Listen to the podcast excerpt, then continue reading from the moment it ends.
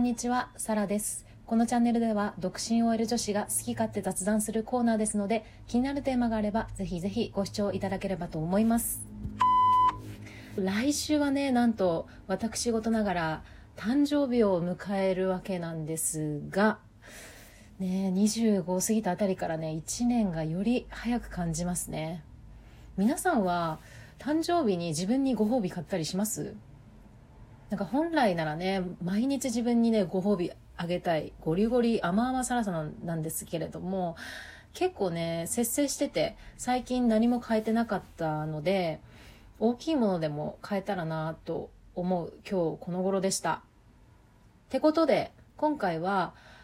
妄想旅行記ということで、また新しいテーマを作ってみました。最近ね、ワクチンのね、普及とかもあって、海外ではもうマスクしてない国とかもあったり、少しずつね、日常に戻っているかなと希望を持ちつつ思っております。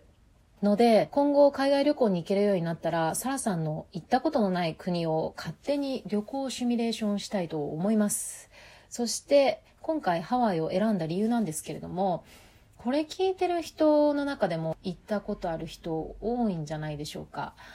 私はね、ハワイいつか行けると思ってずっと行かずにいたんですけど、やっぱハワイ行ったことある人、誰も悪いことを言わないですから、もうちょっと私も下調べをしてみて、こちらを選びました。それでは早速始めてみます。まずはプランなんですけれども、4泊6日ですね。ホノルルとの時差は19時間ありますので、日本の夜便で出発して、ホノルルには早朝に到着するっていう感じですね。なので仕事終わりとかに全然迎えるような時間帯で、日本ではフライトが飛んでるようですね。普通のね、パッケージツアーとか HIS さんで見てみたら、ホテルと航空費で平均20万ぐらい。まあそこから食費買い物、移動アクティビティ追加して考えると、ね、今のうちにお金貯めようって感じです。で、飛行機調べてたら、ジップエアこれ日本航空の完全子会社の LCC の会社なんですけれども、なんと片道27,500円からって歌ってますね。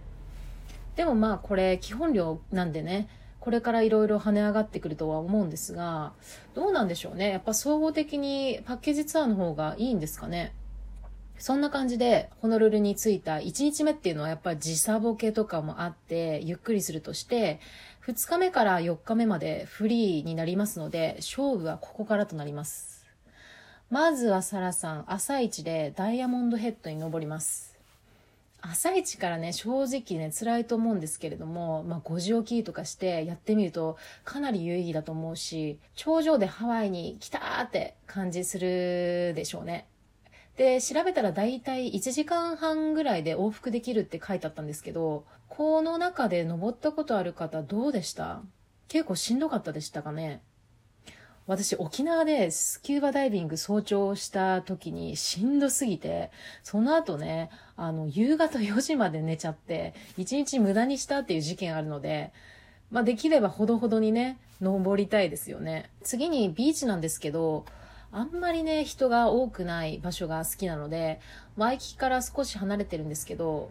ワイマナロビーチっていうところは、ローカルの方も多いみたいで、そこ行ってみたいですね。でも正直位置関係とかわからないので、あとね、レンタカーがね、いいって書いてあったので、ホノルルね、詳しい人とできたら行ってみたいなって思います。そしてね、これ絶対行きたいのは、クアロアランチっていうところなんですけれども、ジュラシックワールドの撮影地にもなっている壮大な渓谷でして、そこでね、乗馬体験ができるみたいですよ。これはね、絶対にやりたい。料金は2時間ぐらいでだいたい1万から2万ですね。はい、貯金します。と言ってもね、まあ、ちょっとお値段張るんですけど、なかなかね、これも経験できないので、もう絶対やりたい。で、次に買い物なんですけど、アラモアナセンターとか、ワイキキビーチウォークとかでウィンドウショッピングしながら、でも私がね、一番大興奮するのはスーパーですね。なんで、そう。なんで海外のスーパーってあんなにテンション上がるんだろうね。もう海外のね、スーパー絶対どこ行っても行きますね。大好きです。で、ウォルマートとか行って、結構王道なお菓子とかはね、もう日本の空港とかで売ってたりするんですよね。だからローカルのものとか、あとは日本より圧倒的に安いものを買い占めたいですね。で、一つ注意したいのが肉製品ですよ。これはね、日本に持ち込み不可なので、私もこう、牛さんのマークのついてるビーフジャーキー、あれ大好きなんですけど、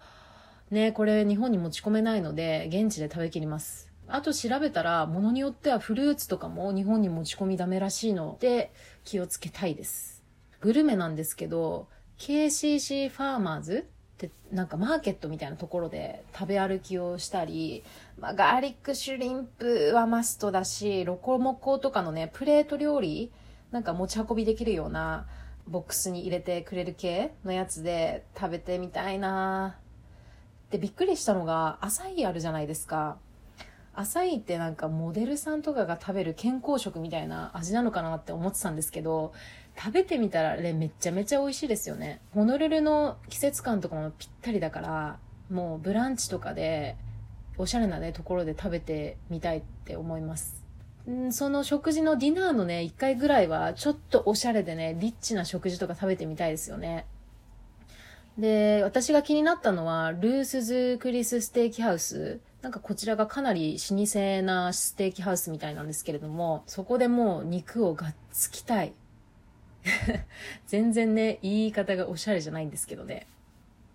それで最後に、宿泊場所ホテルなんですけれども、やっぱりみんな憧れの晴れくらに。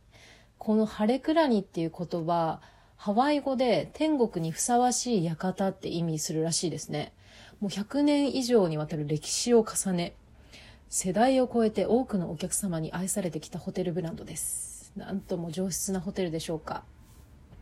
最近沖縄にもね、この晴れくらにできましたよね。いや、一生に一回は泊まってみたいですよね。それでパッケージツアー別にして、普通に宿泊で予約すると、まあ安くても一泊6万5千円ぐらい。これ多分一番スタンダードっぽい部屋だとは思うんですけど、うわやっぱり上質だとね、お金も跳ね上がりますよね。でもレビューを見る限り、やっぱり評価が抜群に高いですね。そんなにね、高いホテル泊まらなくていいとしても、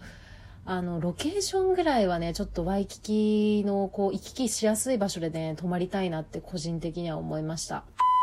てことで、やっぱ12分でハワイ旅行は語れないってぐらい、全然一部しか語れなかったですね。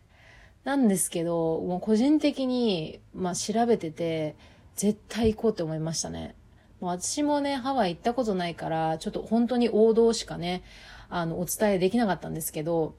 うん、本当に行きたいと思いました。少しでもね、自分も行ってみたいとか、ああ、懐かしいなと思っていただければ、ネギやいいねなどお願いいたします。それでは本日は以上です。バイ